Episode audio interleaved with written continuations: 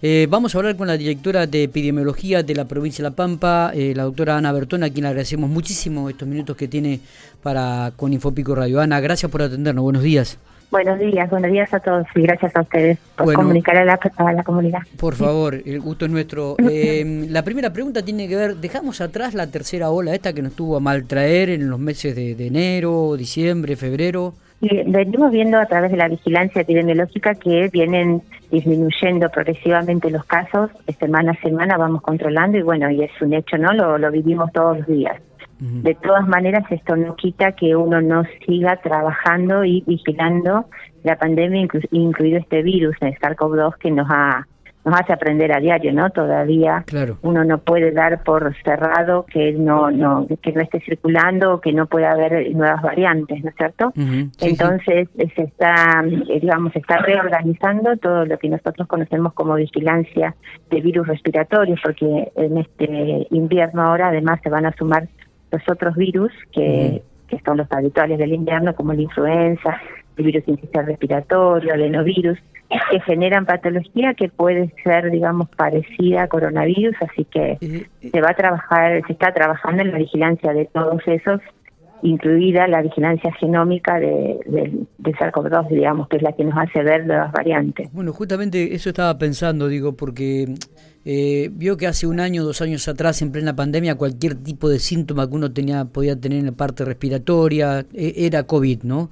Eh, y ahora digo, comienza todo el tema de la gripe. ¿Cómo, cómo se va a diferenciar esto, no? De, si es gripe o una influenza o, de repente es COVID. Va a ser muy difícil, va a ser muy difícil. El tema es eh, seguir vigilando, ¿no es cierto?, para ver las variantes, ver que se comporten por ahí como la última variante, ¿no? eh, de todas maneras, se va a ver, eh, en eso se está trabajando en la Nación y en nuestra provincia también, de la manera de eh, confirmar los diagnósticos. Seguramente se serán diagnósticos, digamos, con el laboratorio, con confirmación de la muestra del laboratorio en los internados y en personas que tengan factores de riesgo, como sea la edad, la obesidad, embarazadas o comorbilidades como diabetes, personas con patología oncológica, pero tal vez las personas que tienen síntomas leves y que son personas sanas por ahí no requieran el diagnóstico, viste, con la muestra, pero sí van a tener que eh, guardar las medidas de por ahí el aislamiento, pero como se dice por ahí con la influenza o todos los años nosotros decimos bueno guarde reposo, claro. sí, de una manera más más coloquial, ¿no? Es, en eso se está trabajando para bajar las nuevas recomendaciones lo que sí es indiscutible es el uso del barbijo que continúe eh, y el uso de y también la ventilación de los ambientes como dos prioritarios, ¿no? Siempre continúa el lavado de manos, por supuesto, pero el uso del cubreboca y la ventilación de los ambientes son como prioritarios como para como para seguir y más con esto en estos nuevos meses que van a venir en los próximos meses que van a venir con los virus de siempre que van a que se espera circule. Ya influenza está circulando en otras provincias ya se está detectando en nuestra provincia también se ha detectado. Eh, así que tenemos que ir preparándonos para esta nueva situación Perfecto. ¿no? de convivir con coronavirus y los otros virus. Claro claro. Eh, pregunto arrancó la clase en forma presencial en toda la provincia de La Pampa en toda la geografía provincial digo me imagino que estarán atentos y habrá un estarán siguiendo día a día el desarrollo de las mismas, ¿no? Y sí, en realidad se, se trabajó mucho en la previa, ¿no es cierto? Sí. En cómo armar los protocolos en conjunto con educación y salud, ¿no? en, digamos, sacarnos todas las dudas y ver cómo cómo se trabaja cuando, este, digamos, para la normalidad, para llegar a la presencialidad total, no con los barbijos, la ventilación y demás, con los protocolos de cómo trabajar, y después frente a, eh, a personas que tengan síntomas, cómo se actúa en la escuela y prevenir de que las personas que estén con síntomas no, no fuesen a, a, a, clases. Y por otro lado, eh, digamos, favorecer la vacunación, ¿no? Tanto para COVID como para el calendario regular de vacunas. Está bien, está bien. Eh, se, comenzó ya con el tema, o está avanzando el tema de las cuartas dosis a personas inmunocomprometidas y a mayores de 50 años que han recibido dos dosis de Sinopharm. la pregunta es, aquellas personas que no están inmunocomprometidas y que no recibieron las dosis de Sinopharm, ¿hay, eh, ¿existe dentro del, del calendario, dentro de este año, la posibilidad de una cuarta dosis? Y también, Ana? Bueno, ahí, ahí vamos, vamos de, eh, por parte. Nosotros ahora estamos llamando a que reciban esta este refuerzo de la dosis adicional o cuarta dosis a las personas que tuvieron eh, dos dosis y tuvieron una dosis adicional a, cercana a la segunda dosis, sin eh, eh, que, que, haya un intervalo de cuatro meses. ¿sí? Entonces esa dosis adicional no funciona como una dosis de refuerzo, no le va a dar la inmunidad en tanto tiempo. Encima ese, ese grupo de personas que estuvimos vacunando son personas que tenían enfermedades que eh, generan, digamos, eh, dificultad en el sistema inmune para dar una respuesta adecuada, como por ejemplo los trasplantados, las personas que tienen tratamientos oncológicos, em, las personas que conviven con VIH o las personas de 50 o más que recibieron Sinopharm. A esos nosotros les estuvimos dando eh, una dosis adicional que también se la llamó como tercera dosis. Ahora esas personas se las llama para su refuerzo, porque ya pasó un tiempo prudencial de cuatro meses o 120 días como mínimo y ahora se la llama para que el refuerzo le genere inmunidad en el tiempo.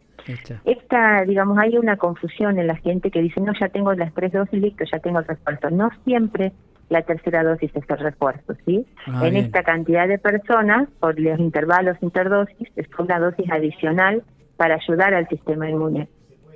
Pero no funciona como refuerzo. Por eso ahora se les está convocando, se les está mandando mail, eh, como siempre, vienen los turnos. Eh, no obstante, si hay personas que tengan dudas de si requieren o no requieren el refuerzo, lo que sea, pueden acercarse al centro de salud porque hay disponibilidad de vacunas como para este, aplicarle el refuerzo. Así que se pueden acercar y evacuar la duda si corresponde o no corresponde, si aplicará o no. Está bien, está bien. Y, vos me decías, las personas inmunocompetentes, digamos, las personas que son sanas, que ya recibieron el refuerzo, y se refuerzan o no. En primera instancia estamos en búsqueda de que todas las personas eh, lleguen a su refuerzo, digamos, ¿no? Ah, Primero hay que completar los refuerzos de todos los que ya recibieron su esquema inicial de dos dosis. Hay personas que aún están iniciando su esquema y bienvenidas, otros están poniendo segunda dosis y otros se están reforzando. O sea, en primera instancia vamos por esto. Bien. Está trabajando a través del Ministerio de Salud de la Nación, la CONADIN, que es la Comisión Nacional de Inmunizaciones y demás,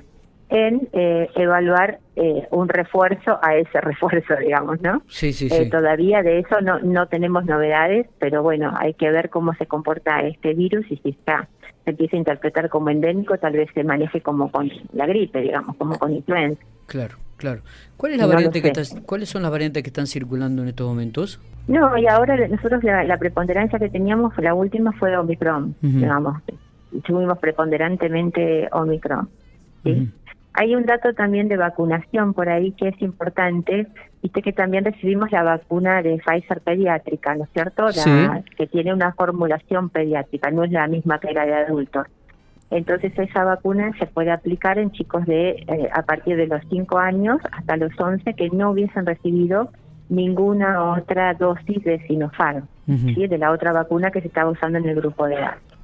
Y es importante resaltar que por ahora no se están reforzando, no se está poniendo esa dosis de refuerzo en los chicos de 3 a 11 años, eso se está analizando otra vez con la CONAIN, con la Comisión Nacional de Inmunizaciones, que es la comisión de expertos que analiza la evidencia y eh, después saca las recomendaciones. Está bien. Así que por ahora ese grupo de edad, que es otra pregunta que nos hacen frecuentemente, no está recibiendo el refuerzo, estamos atentos al análisis de la evidencia. Eh, o sea que, eh, escuchándola, Ana, con respecto a aquellas personas que no están comprometidas, este, inmunocomprometidas o lo que no han sufrido algún tipo de trasplante o alguna otra enfermedad crónica, digo, eh, está pendiente si va a haber una cuarta dosis. No está resuelto esto igual que para los chicos. Exacto, exacto, sería así. Bien, bien. Sería así. Bien. Eh, pregunto también que, que ¿cómo, está el sistema sanitario en la provincia de La Pampa, ¿no? Hay muy poca gente en terapia, hay muy poca gente internada, eh, y, y, cómo están llevando a cabo también el post COVID, ¿no? Eh, hay mucha gente que ha quedado con muchos síntomas. ¿Esto también lo están analizando, eh, Ana? Sí, sí de, a, poco eh, sí se está trabajando en un programa para los post-COVID, digamos, para las personas que han tenido algún tipo de secuelas después de la enfermedad. Y por otro lado, todo el sistema de salud está volviendo, digamos, hace ya un tiempito, volviendo a rearmarse, a reconfigurarse para poder seguir atendiendo las patologías respiratorias y todas las otras patologías que, que se siguen dando, obviamente, que también tenemos que dar respuesta.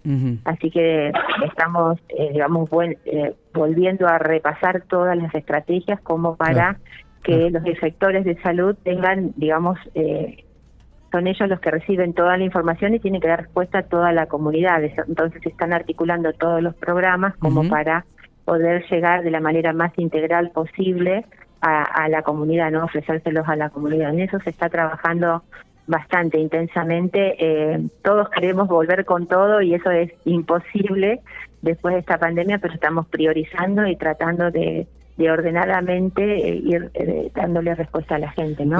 ¿Están conformes con, con el tema de la cantidad de gente que se ha vacunado en la geografía provincial, Ana?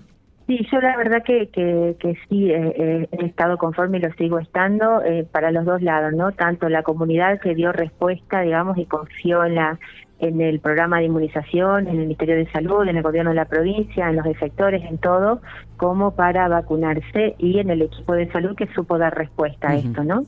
Pero mm, lo importante también es que se hizo oportunamente, ¿no? Eso es fundamental. A medida que tuvimos las vacunas, nosotros nos quedamos sin vacunas en las manos y y aplicadas a los grupos priorizados, que eso fue lo importante, yo creo, porque tal vez con el tiempo, capaz que si yo te digo de acá un mes llego a, las coberturas, y bueno, sí, pero no fue oportuno, no es lo mismo ser oportuno que no estarlo. Así que me parece que, que eso es lo importante, ¿no? Tener buenas coberturas de manera oportuna y eh, yo valoro muchísimo la respuesta de la comunidad y la respuesta del equipo de salud que se puso al frente que no fue fácil cuando había pocas dosis cuando todos nos queríamos vacunar cuando la verdad que no no no ha sido no ha sido fácil para nadie. Totalmente. Pero bueno. Y cuáles son las vacunas que siguen llegando a la provincia de La Pampa y de COVID, eh, nosotros tenemos AstraZeneca, hay Sputnik, hay las marcas así, Pfizer, tenemos la verdad que de, de todos los de todas las vacunas siguen llegando y bueno ahora nosotros con esto de la cuarta dosis a las adicionales o el refuerzo de los adicionales eh, está bien que tengamos dosis para así poder aprovechar todas las oportunidades de vacunación. Está bien. No obstante, se sigue trabajando con el calendario de vacunas, eh, el calendario, el, otro calendario, el que teníamos siempre, que cubre un montón de enfermedades y que no tenemos que descuidar eh, por suerte las vacunas de COVID se pueden aplicar con cualquier otra vacuna de calendario. Este, en este caso, hablando en pico, en la zona norte, bueno, fiebre hemorrágica sería la única que va sola, pero después de todo el resto de las vacunas se pueden aplicar con con otras vacunas del calendario, así que aprovechamos las oportunidades. O sea que si uno se quiere vacunar contra la gripe, como habitualmente lo hacíamos año tras año, no, no va a haber ningún tipo de problema. Vamos a poder hacerlo. Exactamente. Exactamente, sí, sí, sí, se está trabajando la vacuna de la vacuna de la gripe que va a tener eh, cubre contra cepas diferentes. Estamos esperando que el Ministerio de Salud de la Nación nos dé la información de cuándo de cuándo estaremos con esas vacunas. En principio hablaban de fines de marzo, pero todavía no no podemos no podemos eh, eh, asegurar ninguna fecha ni nada. Pero bueno, estamos atentos a eso porque bueno, tenemos que iniciar con esa vacunación, ya que el virus ya está circulando, digamos, ¿no? Sí, sí, sí, bueno, hay, que estar muy atento. Ana, eh, gracias por estos minutos, como siempre, muy amable. No, por favor, muchas gracias a ustedes. Hasta luego.